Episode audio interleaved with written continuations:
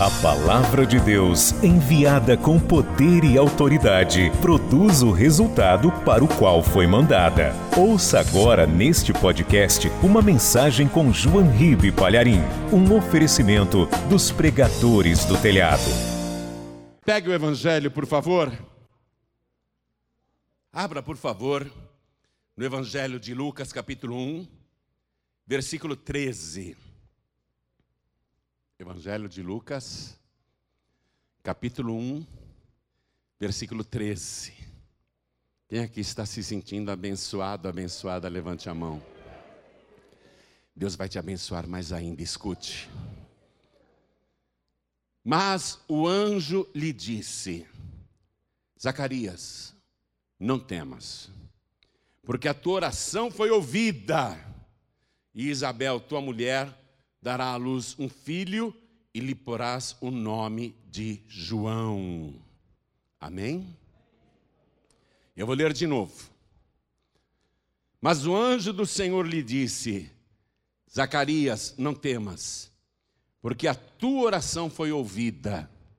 E Isabel, tua mulher, dará à luz um filho e lhe porás o nome de João.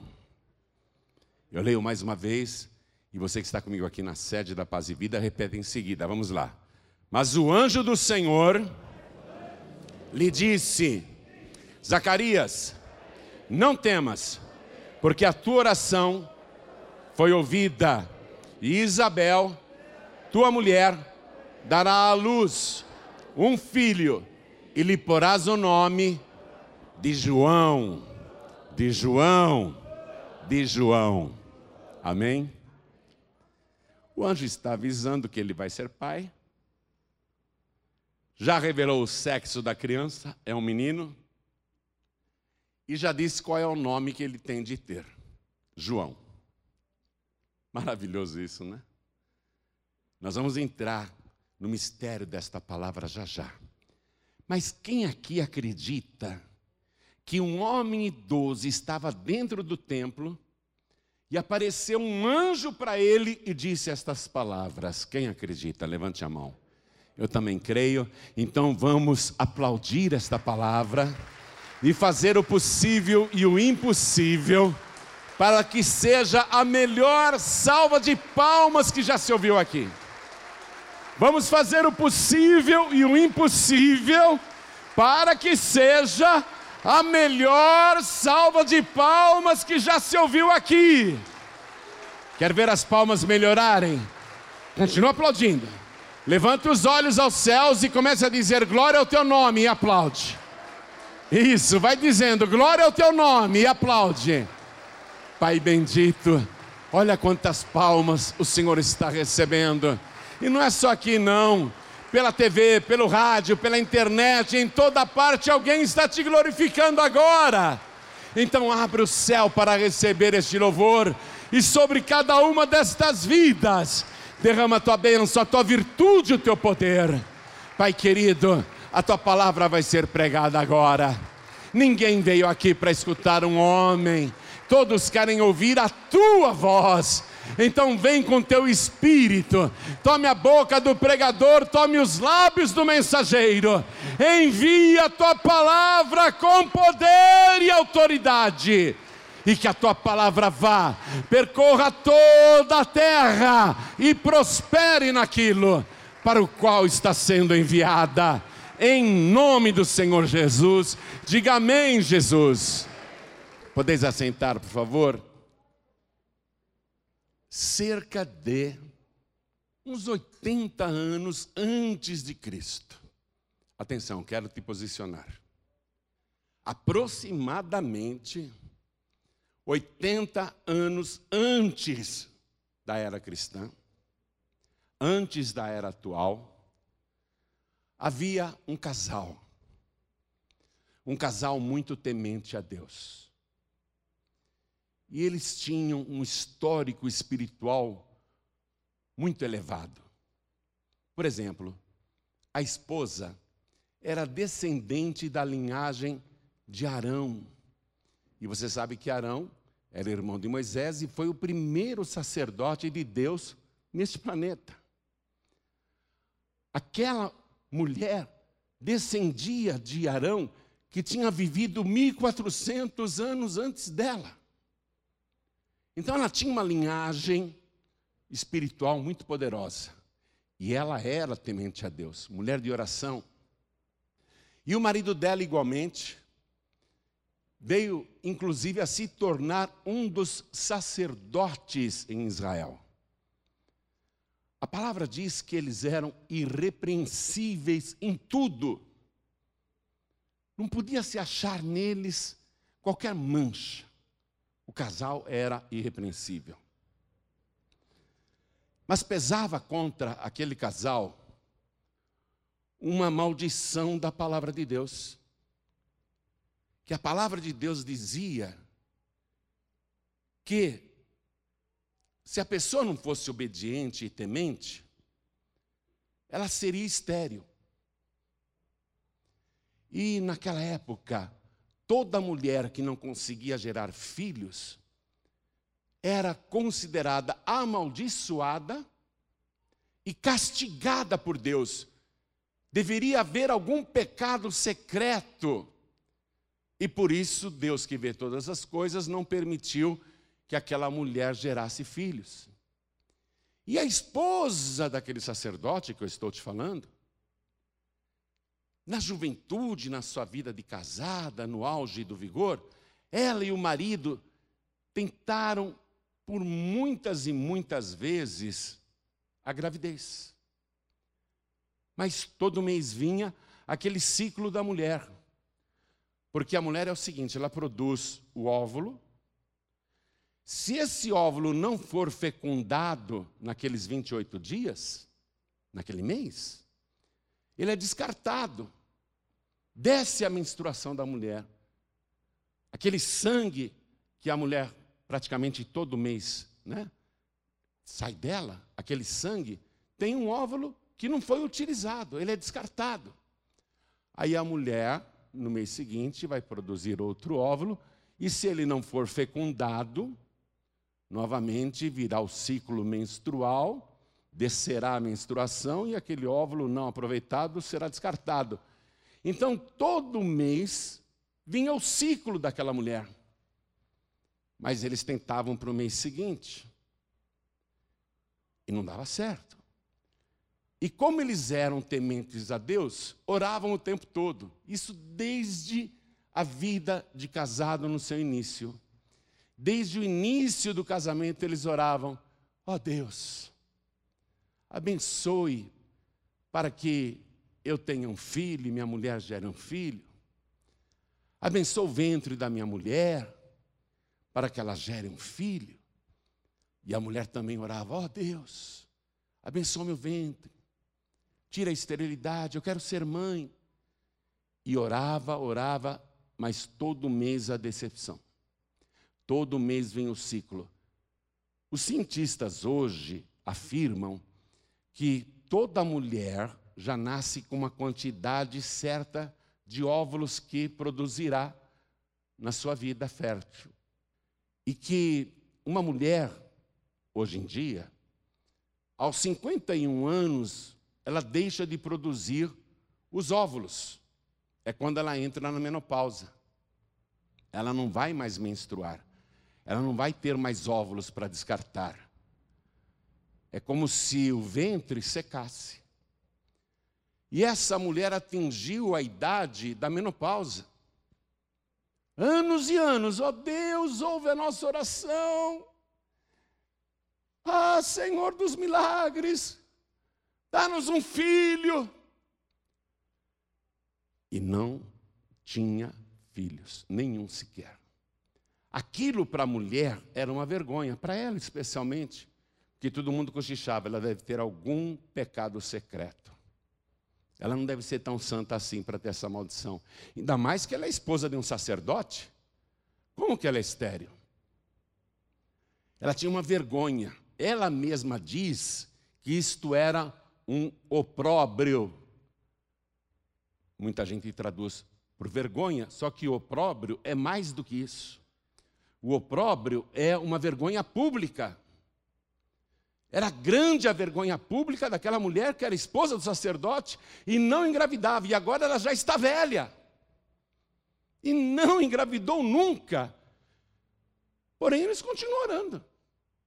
Há precedente na palavra de Deus, onde Sara, já velha, se tornou mãe aos 90 anos de idade. Abraão foi pai aos 100 anos de idade. A Sara, que gerou né, o Isaac na velhice, ela também não tinha o ciclo menstrual, ela não produzia mais óvulos. O nascimento de Isaac foi um milagre. O útero da Sara era seco. Então, a mulher desse sacerdote, que viveu cerca de 80 anos antes de Cristo, ela acredita em milagres. Ela acredita que ela ainda pode gerar um filho. Ela não perdeu a fé. E ela ora o tempo todo, e o marido dela também. O marido dela era o sacerdote Zacarias, e ele acreditava em milagres. Ah, o Abraão foi pai aos 100 anos. Eu ainda não tenho 100 anos. Eu posso ser pai ainda. Oh Deus, ouve a minha oração. Ouve a minha oração. Me dá um filho. Faz a minha mulher gerar um filho. Como o Senhor fez com a Sara. E ele orava direto. E nada acontecia. E esse sacerdote chamado Zacarias, ele fazia parte de uma turma de sacerdotes. E como tinha muito serviço no templo de Jerusalém, era um privilégio entrar no santuário para fazer qualquer atividade, ainda que fosse só para chacoalhar o incenso. Então, para que alguém pudesse entrar lá sem ser um favorecimento pessoal, eles lançavam sortes entre todos os sacerdotes para ver quem é que ia entrar no templo para lançar o um incenso diante de Deus. E caiu justamente sobre esse sacerdote Zacarias. E o sacerdote entrava no templo amarrado com uma corda que ficava até o lado de fora. Porque se o sacerdote entrasse na parte santa, no Santo dos Santos, e tivesse um pecado, ele morreria fulminado pela santidade do Senhor. Ele tinha sininhos que devia chacoalhar o tempo todo, fazendo barulhos para o povo lá fora entender que ele estava vivo. E se o sininho ou os sininhos parassem de tocar, é porque o sacerdote tinha morrido. Aí eles puxavam pela corda para tirar o cadáver de lá de dentro, porque ninguém entraria no Santo dos Santos para morrer fulminado também pela santidade de Deus. Então, esse sacerdote Zacarias teve o privilégio de ser o escolhido naquela turma para entrar no Santo dos Santos e lançar, balançar o incenso diante da arca do Senhor. Na época não havia mais arca, mas ele estava dentro do Santo dos Santos, onde deveria ter a arca. E ele está lá, movendo o incenso. Zacarias já está velho, muito velho, muito velho. E aí, de repente, aparece um anjo no Santo dos Santos, do lado direito do altar. Zacarias ficou trêmulo. O anjo disse: Não temas, Zacarias. Eu fui enviado diante de Deus para te dar uma nova de grande alegria para você. E o Zacarias tremendo. Ele nunca tinha visto um anjo na vida. Zacarias, a boa notícia é essa. A tua oração foi ouvida. Posso dar essa boa notícia para você também? O livro de Apocalipse diz que o pastor é o anjo da igreja. A tua oração foi ouvida. Se alegre, eu trago esta boa notícia para você. A tua oração foi ouvida. Pode se alegrar, a tua oração foi ouvida. Zacarias, esta é a nova de grande alegria que eu te trago. Deus me mandou aqui para te dizer que a tua oração foi ouvida. Isabel, tua mulher, vai ter o filho que você tanto deseja. E você vai colocar o nome nele de João. Anota esse nome, viu? Em hebraico é Yohanan. Você vai colocar o nome nele de Yohanan. Na nossa língua, João. Você vê? Você vai ser pai, é um menino, e o nome dele tem que ser João. Já viu isso? O nome dele tem que ser Yohanan. Aí o Zacarias, pego de surpresa, mas, mas como que isso vai ser possível? Porque eu já sou velha. E a minha mulher é avançada em idade. Aí o anjo diz: Eu sou Gabriel. Eu sou o anjo que serve diante de Deus. Eu assisto diante de Deus. E fui enviado para te dar esta boa notícia. Mas como você não creu nas minhas palavras, você vai ficar mudo, não vai mais poder falar, até que todas estas coisas se cumpram. E o anjo foi embora. Era o Gabriel, desapareceu. O povo lá fora ficou pensando: nós não estamos mais ouvindo os sininhos. E ele está demorando muito lá dentro.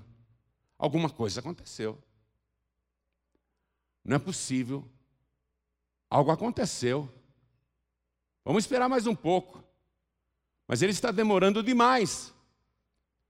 Aí o Zacarias aparece, mais branco do que essa minha camisa aqui. Ó. Belinha estava branco, branco, branco, pálido. Parecia uma vela, tadinha. E ele tremia que aconteceu, Zacarias? E ele. A palavra diz que ele estava mudo e falava por acenos. Imagina, por acenos, ele não tinha linguagem de Libras, ele descreveu o que tinha acontecido. Ele não conseguia explicar para ninguém. Coitado do Zacarias. E sabe o que diz a palavra aqui? A palavra diz assim: vou ler para você a partir do versículo 22. Estou em Lucas capítulo 1, versículo 22. E saindo ele, não lhes podia falar. E entenderam que tivera alguma visão no templo, e falava por acenos, e ficou mudo. Ficou mudo. E sucedeu que, terminados os dias de seu ministério, voltou para sua casa Terminados os dias do seu ministério, voltou para sua casa. Eu não sei quantos dias ele ainda ficou em Jerusalém e a esposa dele lá nas montanhas da Judéia. Mas ele volta para casa mudo. A mulher, será que aconteceu com meu marido? Nos dias de hoje alguém diria, teve um derrame, né? Não consegue falar. O que aconteceu, homem? O que aconteceu? Explica.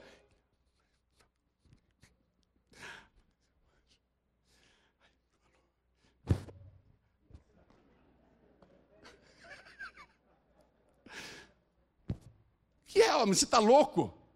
Coitado do meu marido, enlouqueceu. Está velho demais. Vamos ler? Vou ler o versículo 24. E depois daqueles dias, Isabel, sua mulher, concebeu.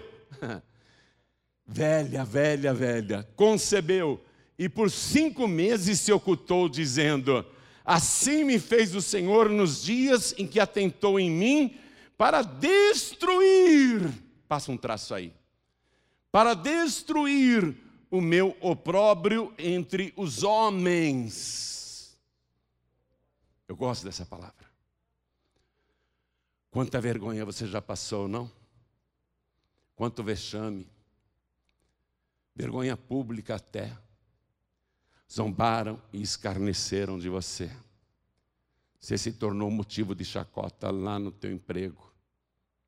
Você se tornou motivo de chacota lá na tua escola. Você se tornou motivo de chacota no meio da tua família. A tua vergonha se tornou pública.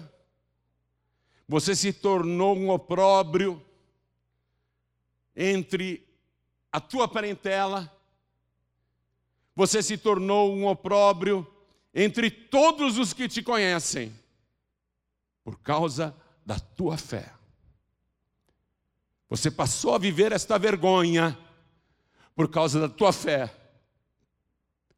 Você ficava até escondido na sua, paralisado, paralisada, com medo, por causa de tanta vergonha, de tanta zombaria, de tanta humilhação.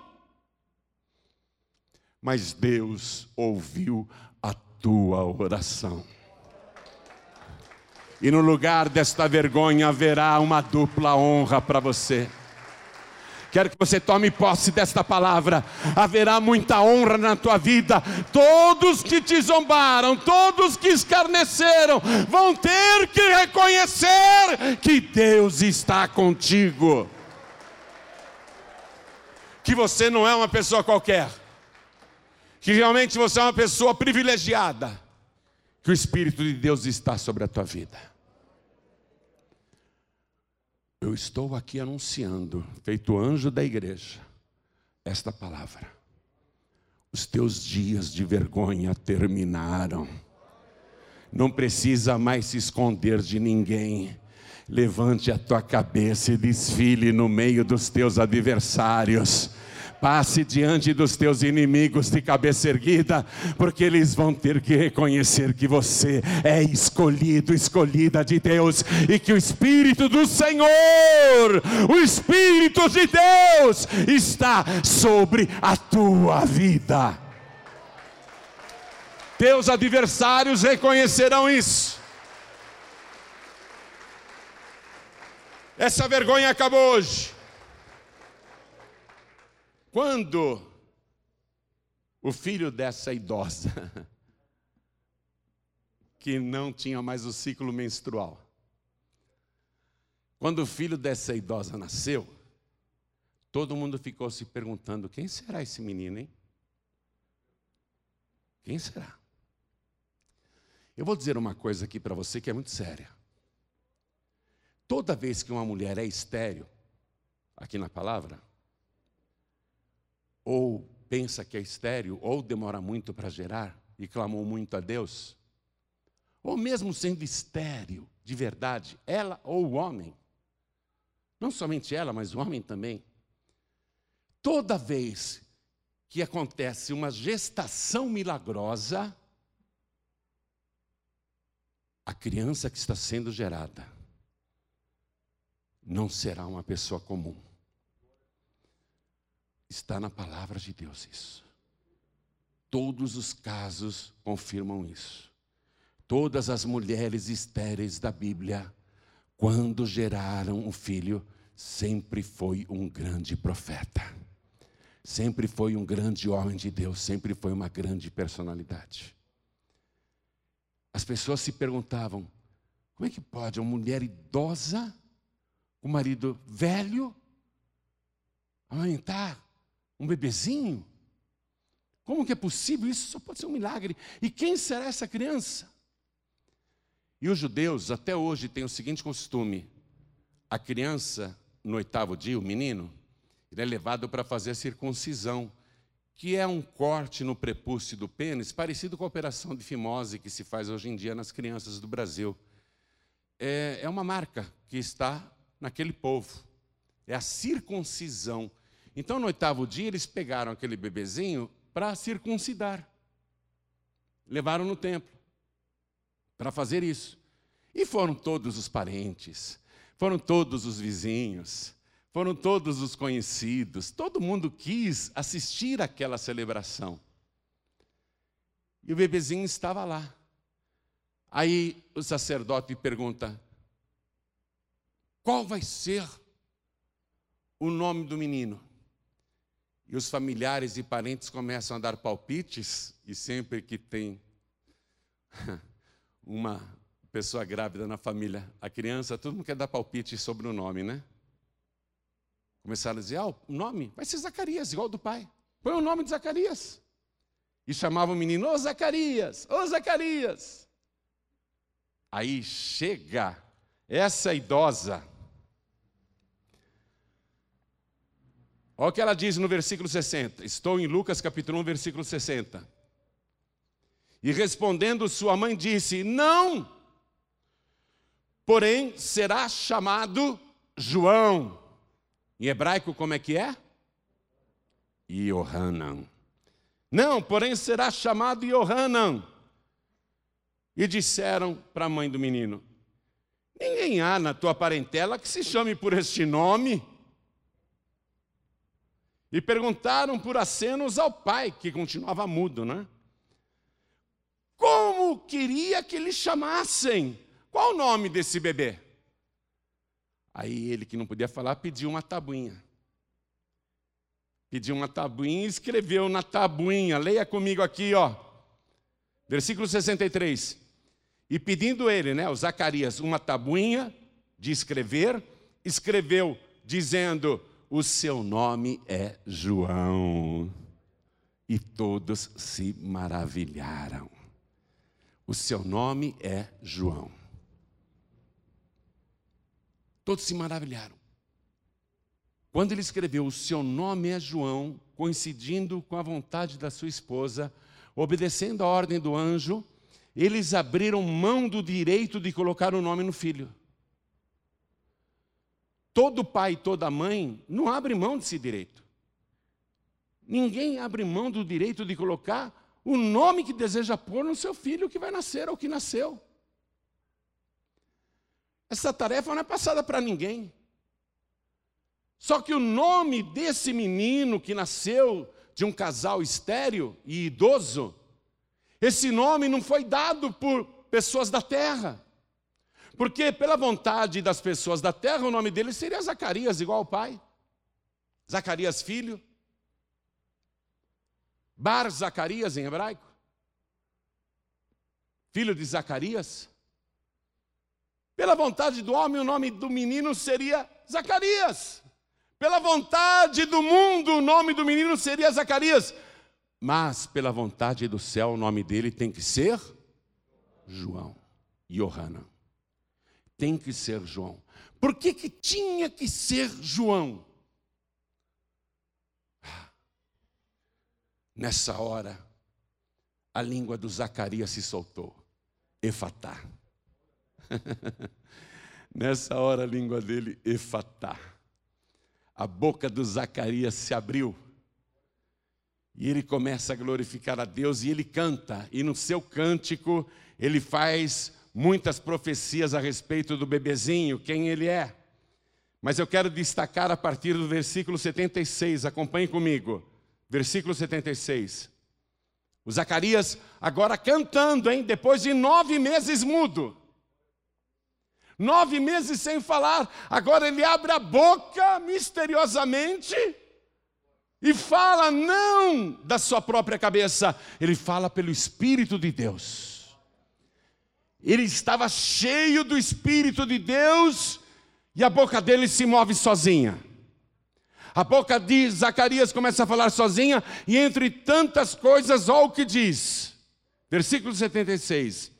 E tu, ó menino, serás chamado profeta do Altíssimo porque has de ir ante a face do Senhor a preparar os seus caminhos, para dar ao seu povo conhecimento da salvação, na remissão dos seus pecados. O que ele está profetizando aqui? Que Johanan, que João, vai dar conhecimento ao seu povo da salvação. E a remissão, quer dizer, o perdão. O perdão oferecido pelo credor, oferecido gratuitamente para o devedor. A remissão dos seus pecados. O que quer dizer? O que quer dizer isto? E por que, que ele tinha que se chamar João? Anote a tradução do nome Johanna, é importante você anotar. Johanna quer dizer Deus fez graça ou ou graça de Deus. Anote isso. Deus fez graça Ou ofereceu a graça, nesse sentido? Ou graça divina, ou graça de Deus. É isso que quer dizer Johanna, graça. Quem é esse menino? Quem é esse garoto que o céu disse ele tem que se chamar graça de Deus? Quem é esse menino que tem que se chamar graça de Deus? O próprio Jesus diz quem ele é. Vamos no Evangelho de Mateus, capítulo 11, versículo 9. Jesus está pregando e falando de João Batista. Aquele menino era João Batista. Jesus está falando daquele menino que nasceu seis meses antes de Jesus. Ele era seis meses mais velho que Jesus. A sua mãe chamava-se Isabel e era prima da Virgem Maria. Então, Jesus está falando de uma pessoa que era sua parente, era um primo, mas que no mundo espiritual é muito mais do que isso. Não era simplesmente um parente carnal. Olha só, olha o que Jesus fala a respeito do menino que agora tem a mesma idade que Jesus, apenas seis meses mais velho. Jesus estava pregando para uma multidão e Jesus diz: Mas então, que fostes ver? Um profeta? Sim, vos digo eu, e muito mais do que profeta. Porque é este de quem está escrito: Eis que diante da tua face envio o meu anjo, que preparará diante de ti o teu caminho.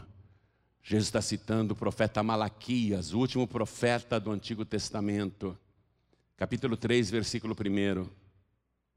Jesus está citando a palavra de Deus, a profecia de 400 anos antes. Eis que diante da tua face envio o meu anjo.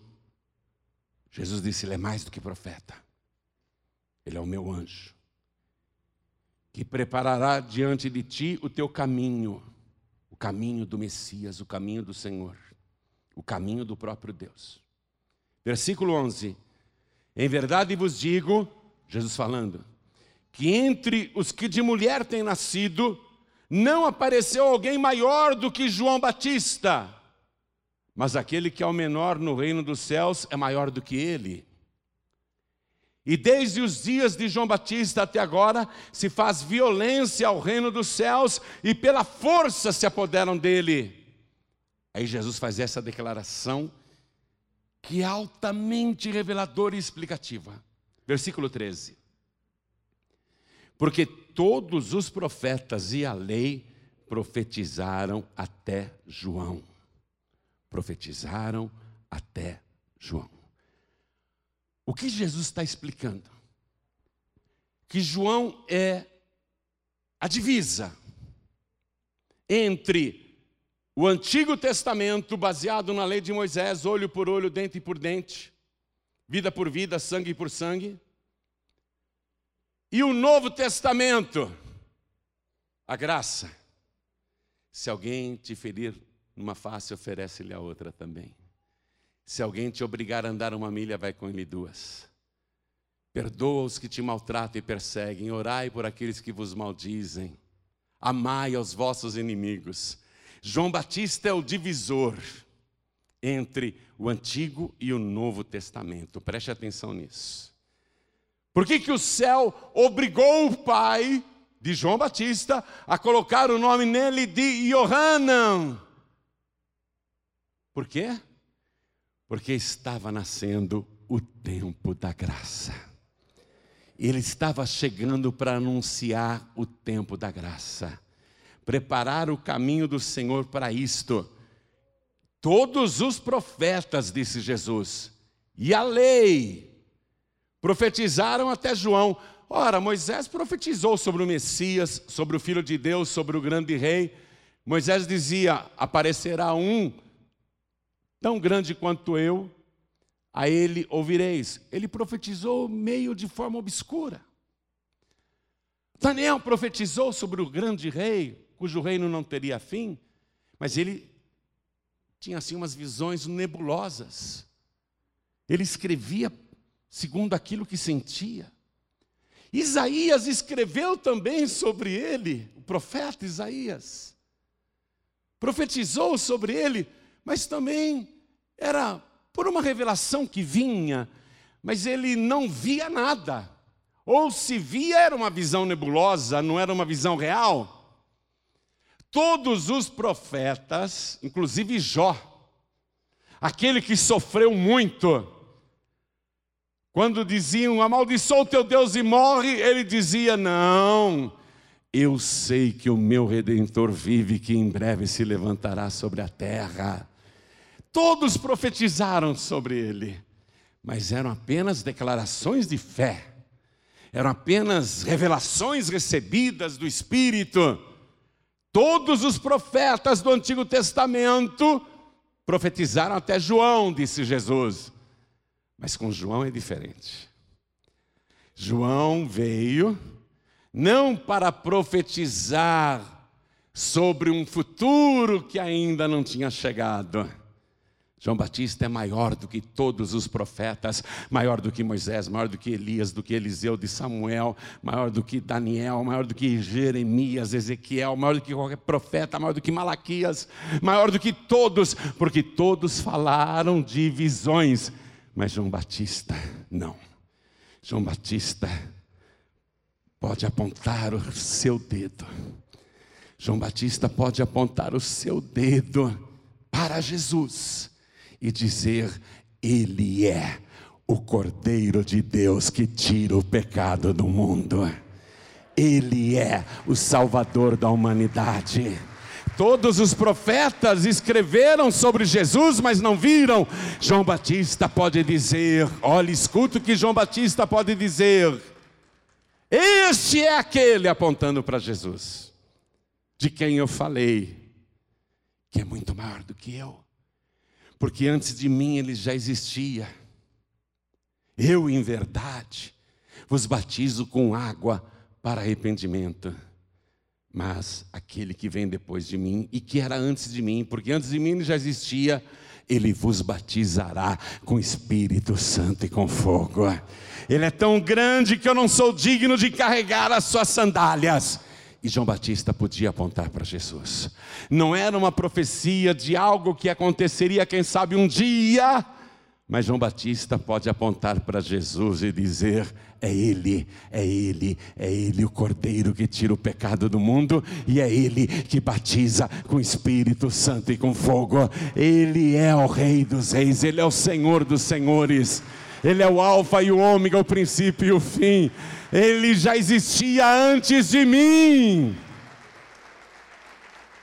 João Batista é o maior profeta, já nascido de mulher porque ele veio na frente de Deus para anunciar a chegada do Senhor, para preparar para o Senhor um povo bem disposto, um povo especial. Por isso que ele batizava com água. Ele estava separando um povo para receber, para receber o grande rei. João Batista, ele veio com essa missão. Ele veio na frente de Deus. Moisés falou: Ai, Senhor, eu tenho que falar com o Faraó, vai na minha frente. Daniel falou: Ah, Senhor, eu tenho que falar com Nabucodonosor, vai na minha frente. José falou: Ah, Senhor, eu vou falar com o Faraó, vai na minha frente. Todos os profetas pediram: Senhor, vá na minha frente. João Batista não. Ele foi na frente do Senhor Todo-Poderoso foi preparar para o Senhor um povo bem disposto, um povo para recebê-lo. E o que João anunciava? O tempo da graça. Que quer dizer, Johanna? Graça divina, graça de Deus. Deus é gracioso, Deus fez graça. João, ele simplesmente faz a divisa. Esqueçam o Velho Testamento. Serve como cultura, serve como ensinamento, é preciso conhecer o passado, é preciso conhecer o processo de Deus, mas agora é a graça. Agora é o favor de Deus. Agora, o que João está anunciando com o seu próprio nome? Você não vai mais para o céu porque merece. Você vai para o céu pela graça e pelo favor de Deus. Você recebe a remissão dos seus pecados, o perdão dos seus pecados, não porque você merece, mas você recebe isso como favor de Deus. Por isso o nome dele tinha de ser João. O próprio João diz o seguinte: vamos comigo para terminar a mensagem, no Evangelho de João, e não confunda esse João evangelista com João Batista, por favor.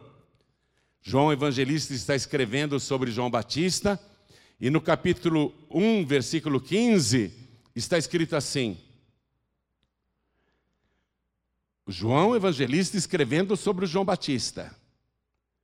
João testificou dele e clamou, dizendo: Este, apontando para Jesus, era aquele de quem eu dizia: O que vem depois de mim é antes de mim. Mas peraí, você não nasceu seis meses antes dele? Você não é seis meses mais velho que o teu primo Jesus? João Batista não era desse mundo, minha gente. Assim como Jesus, ele veio do céu também. Ele conhece Jesus de lá, de lá de cima. Então ele está dizendo e dando o seu testemunho: Este era aquele de quem eu dizia: O que vem depois de mim é antes de mim, porque foi primeiro do que eu. E todos nós recebemos também da sua plenitude, com graça sobre graça, Yohanan sobre Yohanan. Você sempre achou que João Batista era aquele profeta duro que queria mandar todo mundo para o fogo do inferno. Mas não, João Batista, até no próprio nome, está anunciando a salvação pela graça. Graça sobre graça. E ó, versículo 17: Porque a lei foi dada por Moisés, essa lei dura, implacável, que condena mesmo, que não perdoa o culpado. Porque a lei foi dada por Moisés a graça e a verdade vieram por Jesus Cristo. Vamos aplaudir ao nome do Senhor. A graça e a verdade vieram por Jesus Cristo. João está anunciando o tempo da graça. Aí Jesus, preste atenção, um anuncia o tempo da graça, o João, por isso que o nome dele é Yohanan. João anuncia a chegada do reino dos céus. Ele prega: arrependei-vos, porque é chegado o reino dos céus. Ele prega o reino da graça. Mas quem implanta o reino da graça é o nosso Senhor Jesus. João Batista não fez o sacrifício para a salvação da humanidade, ainda que tenha sido decapitado e a sua voz silenciada ainda que tenha tido a cabeça separada do corpo, ainda que tenha sido assassinado, um homem santo, o maior profeta já nascido de mulher, o maior profeta de todos os tempos, ainda que tenha morrido com esse grave sacrifício, João não morreu pelos nossos pecados. Eu não posso ser devoto do João Batista. Eu não posso fazer orações para o João Batista. Porque João Batista anunciou a graça. Mas quem faz o sacrifício para implantar a graça, para que a gente seja salvo pela graça, para que a gente vá para o céu sem merecer, quem fez esse sacrifício foi o nosso Senhor e Salvador Jesus Cristo. Um anuncia a graça, o outro é o autor da graça. O menor anunciou a graça, o maior implantou a graça. Você está entendendo isso? O que, que eu sou? Eu sou um menorzinho. O que, que os pastores da paz e vida fazem? A gente anuncia a graça. A gente só anuncia a graça. A gente diz o tempo todo: você pode ser salvo sem merecer. Você pode ter o perdão de todos os seus pecados e o seu passado apagado, sem que faça nada para merecer isso.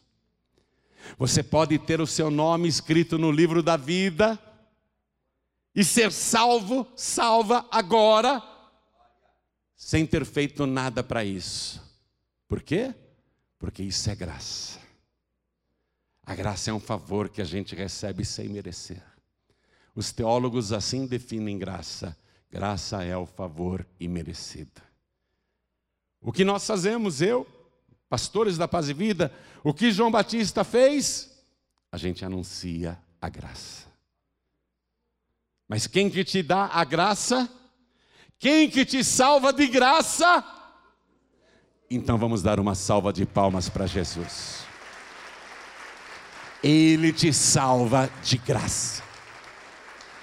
Você não precisa pagar missas, nem de sétimo dia, nem de um mês, nem de um ano. Você não precisa se matar de fazer caridade para merecer a salvação. Você não precisa fazer absolutamente nada para ser salvo, salva. Porque Jesus fez tudo para que você receba a salvação de graça. Para mim e para você é de graça, mas para ele custou um alto preço preço de sangue, preço de vida, sacrifício de vida, para implantar a graça. E eu tenho uma notícia muito triste para dar a todos vocês. Muito triste mesmo. O tempo da graça está acabando. Escute que eu vou falar mais uma vez.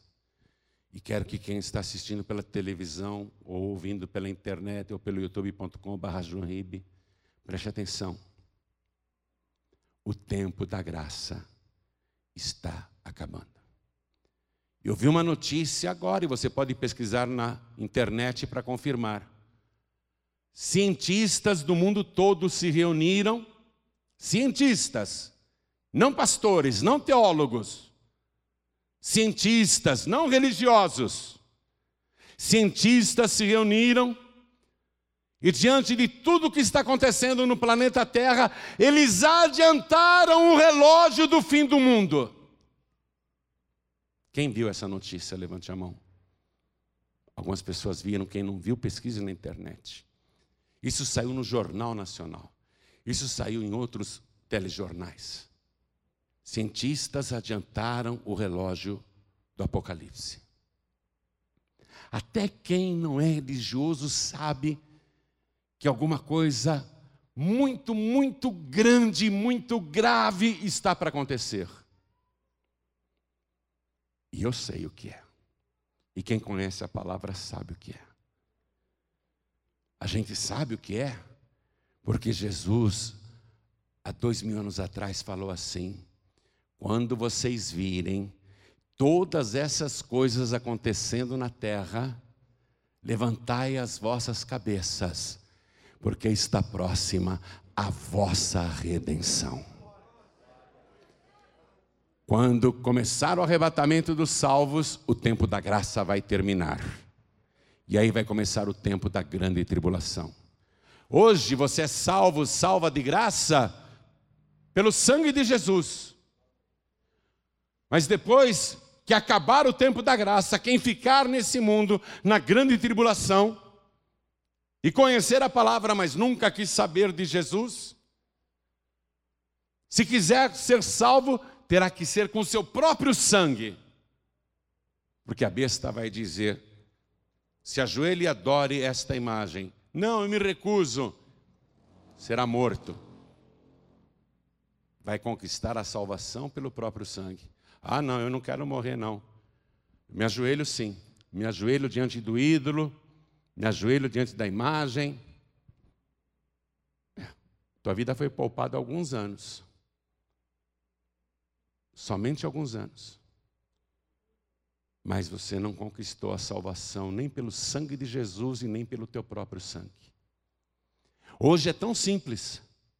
Só não vai para o céu quem não quer. Hoje só não é salvo quem realmente não está nem aí. E eu estou falando com milhões de pessoas neste momento, não é só com esse povo aqui na igreja, não. Eu estou falando com milhões e milhões de pessoas agora. Nesse momento você pode ser salvo, salva de graça. Não precisa pagar nada. A única coisa que você tem que fazer é o que João Batista pregava e é o que Jesus Cristo começou a pregar depois de João.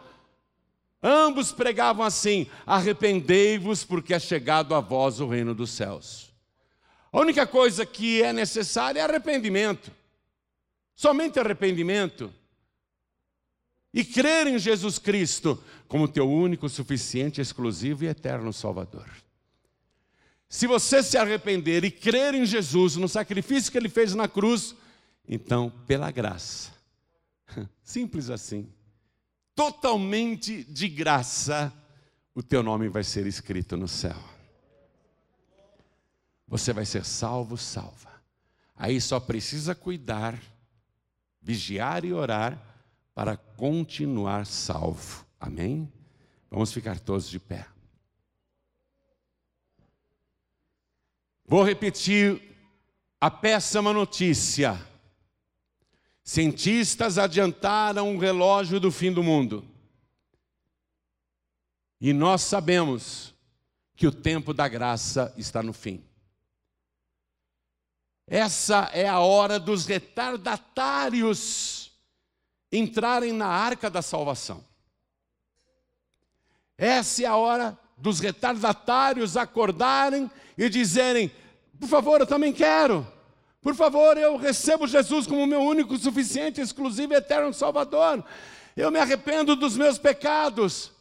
Senhor, escreve o meu nome no livro da vida, me salva. Essa é a hora dos retardatários. O relógio do fim do mundo foi adiantado não por teólogos, não por pastores, não por religiosos, mas por cientistas. A hora está chegando. E Deus é tão bom para você. Deus é tão maravilhoso. Ele te ama tanto que ele falou: Eu vou dar mais uma oportunidade para aquela pessoa, para que ela seja salva. De graça. O que ela precisa fazer? Levantar a mão. Levantar a mão e dizer: Eu quero receber Jesus agora como meu único, suficiente, exclusivo e eterno Salvador. Quem quer, erga a mão direita bem alto, todos que querem. Oh glória, vamos aplaudir ao Senhor Jesus. Cada mão que foi erguida. Vem aqui para frente, por favor, cada pessoa que tomou a decisão de receber Jesus agora. Vem para cá. É o tempo da graça. Isso não custa nada. Sair do teu lugar e vir aqui para frente não te custa absolutamente nada. Isso. A palavra diz: porque pela graça sois salvos mediante a fé. E isto não vem de vós, é dom de Deus, é presente de Deus, não vem das obras para que ninguém se glorie. Eu quero chamar aqui também os filhos pródigos, as filhas pródigas. Muita gente esfriou na fé, se afastou, não está indo mais em igreja nenhuma, está no mundo, está lá fora, voltou a fazer coisas erradas. Parece que ficou seca, ficou surda, parece que ficou paralisada por essa crise mundial. Muita gente se afastou da casa do Pai. Você que está sem igreja nenhuma, sai do teu lugar, vem aqui para frente. E se você se arrepende dos seus pecados, se você quer pedir perdão a Deus, vem aqui para frente também, em nome de Jesus, porque o teu nome tem que brilhar no livro da vida. O teu nome tem que resplandecer no céu. Vamos aplaudir ao Senhor Jesus por cada vida que está chegando. Não fique aí não. Se o Espírito Santo está te chamando, vem para frente. Porque o Espírito Santo empurra. Ele diz: "Vai lá para frente". E a pessoa fica resistindo. Está sentindo o chamado do Espírito Santo? Então vem aqui para frente. E há muitas pessoas que estão fracas na fé, com vontade de desistir, estão desanimadas, abatidas, sem forças para continuar. Jesus disse: Quem perseverar até o fim será salvo. Você que se sente fraco, fraca na fé e quer uma oração para voltar para casa fortalecido, fortalecida, sai do teu lugar e vem aqui para frente também. Vem para cá. Pastor João Ribeiro, eu quero esperar Jesus com a certeza de que, se a trombeta tocar, eu vou subir, que eu não ficarei para a grande tribulação. Então vem aqui para frente, vem para esse lado aqui também. Vamos aplaudir mais ao nome de Jesus. Vem para esse lado aqui também. Quero falar com você que está assistindo esta mensagem pela TV. Quero falar com você que está ouvindo pela rádio ou pelo aplicativo da Feliz FM. Quero falar com você que está ouvindo esta mensagem pelo rádio, em algum lugar do Brasil ou do exterior. Quer entregar a vida para Jesus? O tempo da graça está se esgotando. Hoje é fácil, é facílimo ser salvo. É só receber Jesus como único, suficiente, exclusivo e eterno Salvador. Quer entregar a vida para Jesus? Se você puder se ajoelhar ao lado do televisor, ao lado do rádio, ao lado do computador, e quem está em trânsito e não pode se ajoelhar, ou está num hospital imobilizado, não tem como se ajoelhar, mas quer entregar a vida para Jesus, coloque a mão direita sobre o seu coração. E cada pessoa que veio aqui para frente, vamos nos ajoelhar diante do altar. Vamos nos ajoelhar. A igreja continue de pé, por favor. Coloque a mão direita sobre o teu coração, quem está à distância também. Ore assim comigo, meu Deus e meu Pai. Eu sou salvo pela graça não é porque eu mereço, é por causa que o Senhor Jesus graciosamente morreu por mim e desta maneira me purificou com o seu sacrifício.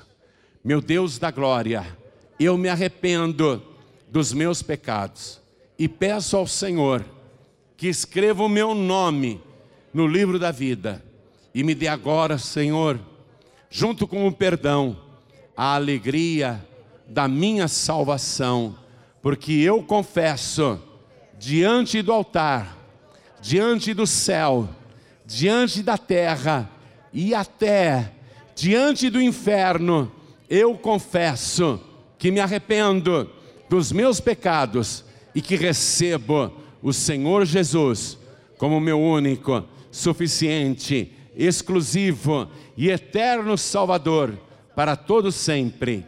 Amém. Você acabou de receber as boas novas do Evangelho através de João Ribe Palharim, um oferecimento dos pregadores do telhado. Participe da reunião de Paz e Vida. Para informações acesse pazevida.org.br. Paz e Vida, lugar de gente feliz e ungida.